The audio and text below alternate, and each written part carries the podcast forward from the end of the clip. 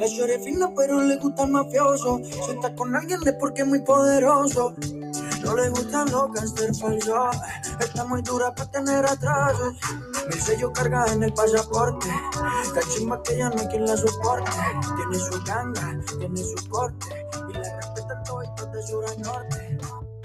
Y muy buenas tardes, mis estimados públicos oyentes. El día de hoy, 4 de diciembre del 2021, una época muy interesante, la época del Adviento, época de reflexión y época de reconciliación, para conectarnos y esperar la venida de nuestro Señor Jesucristo.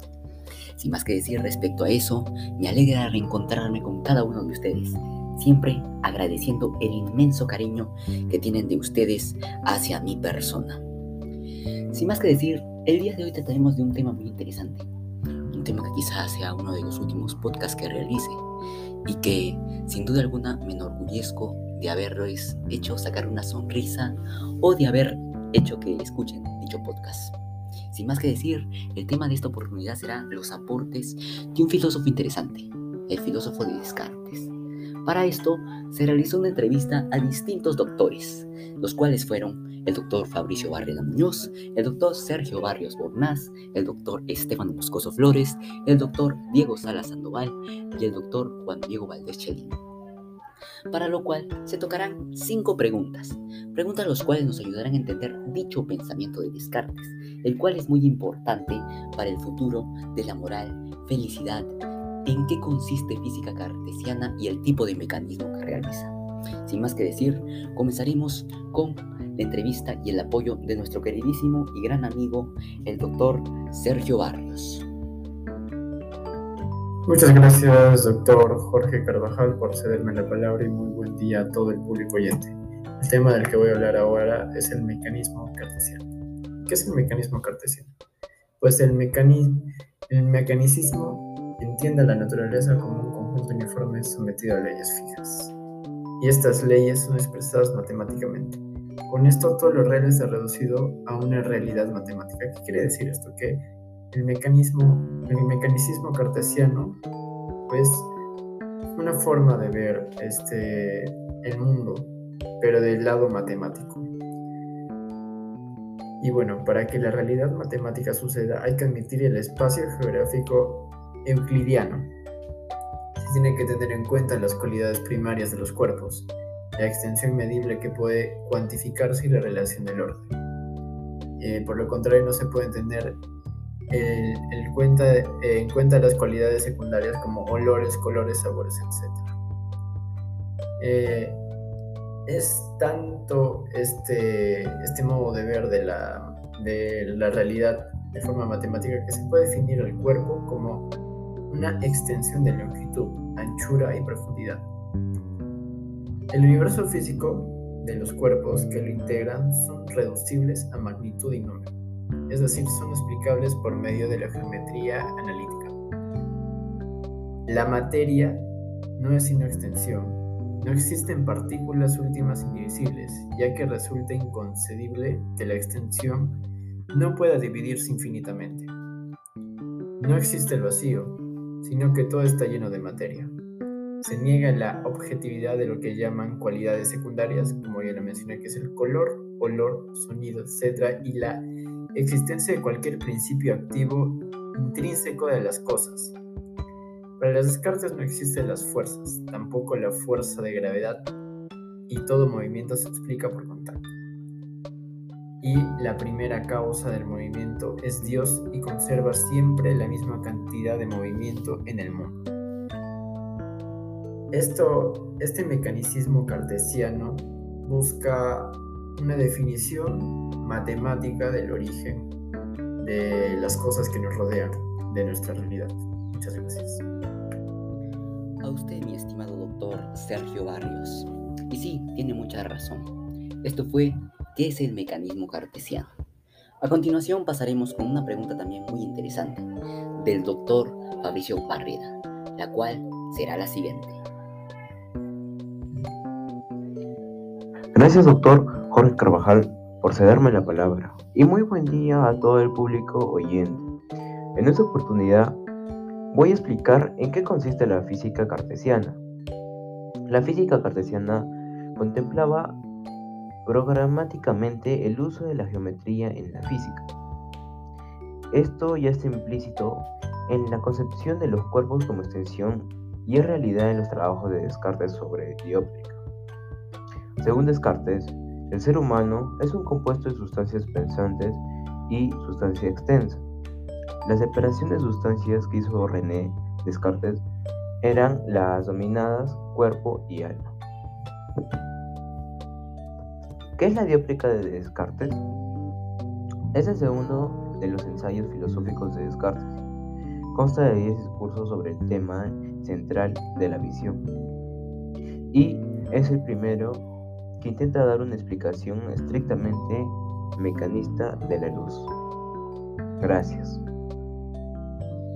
Gracias a usted, doctor Fabricio Barreda, por contestar dicha pregunta, la cual nos sirvió para diagnosticar en qué consiste la física cartesiana y, como usted dijo, qué es la dióptrica de Descartes. A continuación pasaremos a la tercera pregunta, la cual la responderá el doctor Diego Sala Sandoval. Doctor, le cedo la palabra. Gracias, doctor Jorge Carojal, por cederme la palabra. Y muy buen día a todo el público oyente. Comenzamos con la siguiente pregunta. ¿Qué es el hombre máquina para Descartes? Para Descartes, el hombre es una máquina que piensa. ¿Acaso será este el fenómeno más relevante acerca de la artificialidad humana? Creer que la realidad no es algo dado, sino algo que hay que ir conquistando a fuerza del pensamiento de la razón. Gracias. Gracias a usted, doctor Diego Salas Sandoval. Esta fue la tercera pregunta. A continuación pasaremos con la cuarta pregunta, la cual la responderá el doctor Estefano Moscoso. Doctor Estefano, puede dar su veredicto. Gracias, doctor Jorge Carvajal, y buenos días con todos. A continuación, yo procederé a explicar una pregunta bastante interesante para Descartes, que decía, ¿quién demuestra más ingenio, los animales o las personas? Descartes no ve la diferencia alguna entre máquina y animal, por cuanto ambas se rigen por las mismas leyes mecánicas según él. El rechazo de Descartes a atribuir alma a los animales, considerándolos puras máquinas, despertó un enconado rechazo entre sus contemporáneos. A pesar de que su mecanismo se mostró ineficaz en la explicación de lo vivo, su posición supuso la apertura al estudio de la fisiología y de la biología moderna, al separar los conceptos de alma y vida, tan unidos en el pensamiento escolástico. Muy agradecido. Gracias a usted, doctor Estefano Moscoso. Y esa fue la cuarta pregunta. A continuación pasaremos a la quinta y última pregunta sobre de qué constó el pensamiento de Descartes. Para dicha pregunta la responderá el doctor Juan Diego Valdés. Doctor Jorge Cabajal, por cederme la palabra y buen día a todos ustedes, mis oyentes. Eh, yo les hablaré acerca del tema de moral y felicidad según Descartes. Descartes define la felicidad como aquello que consiste en un perfecto contento de espíritu y una satisfacción interior que no suelen poseer los más favorecidos por la fortuna y que los sabios adquieren sin ella. Así, vivir en felicidad no es otra cosa que tener espíritu perfectamente contento y satisfecho. El contento del espíritu es procurado por el sujeto mismo, por lo que depende de sí mismo. ¿Qué es lo que depende del hombre mismo que le ayudará a conseguir el contento de espíritu? Para contestar esa pregunta se debe retomar las máximas de la moral formuladas por Descartes en el Discourse de la Metze. ¿Te parece que la moral por provisión que Descartes expone en la tercera parte del Discourse busca no estar irresoluto en sus acciones, mientras la razón le obliga a estarlo en los juicios. Estas máximas son obedecer las leyes y costumbres de su país, ser firme, resuelto y constante una vez se haya determinado realizar una acción, así esta viniera de opiniones dudosas. Posteriormente Descartes formula las siguientes reglas para la vida moral. Primero, emplear el espíritu de la mejor forma que podamos para saber lo que se debe o no hacer. Segundo, perdón, dos, o segundo, tener la resolución firme y constante de ejecutar lo que la razón aconseja. Esa segunda regla Descartes ve la firmeza como virtud y por último, Número 3. Considerar los bienes externos como si estuvieran fuera de nuestro alcance.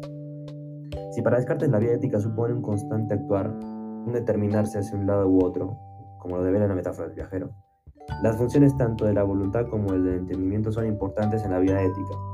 También debemos considerar que, como se dijo antes, si la felicidad es una satisfacción interior, esta dependerá de que el hombre juzgue que sus acciones han sido realizadas como es debido. Esta característica hará que las acciones sean morales, pues hay plena conciencia de ellas y del bien que se ha querido alcanzar en ellas.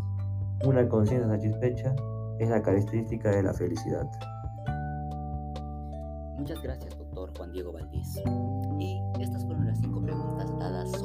Pensamiento o la filosofía que poseía dicho filósofo, el cual es René Descartes.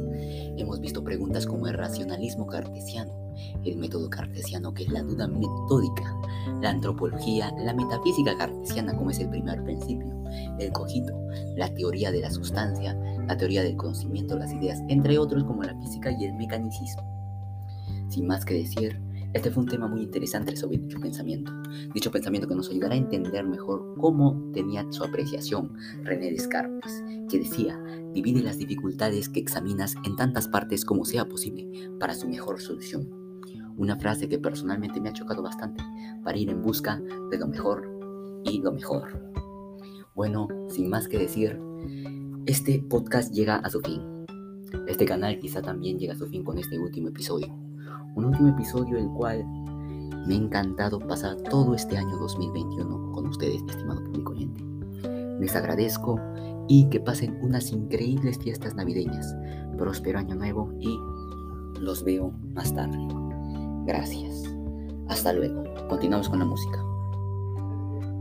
Mama shigidi ah nakufa hoi wikidi ah ai mama shigidi konki fire moto liquidi oh mamá te tema qué problema me va oh mamá te me mata la curiosidad. Oh mamá te te lo que tengo ahí acá. Oh mamá te un choque de electricidad. Oh mamá te tema aquí cuando te oh mamá te tema allá donde te oh te oh mamá te tema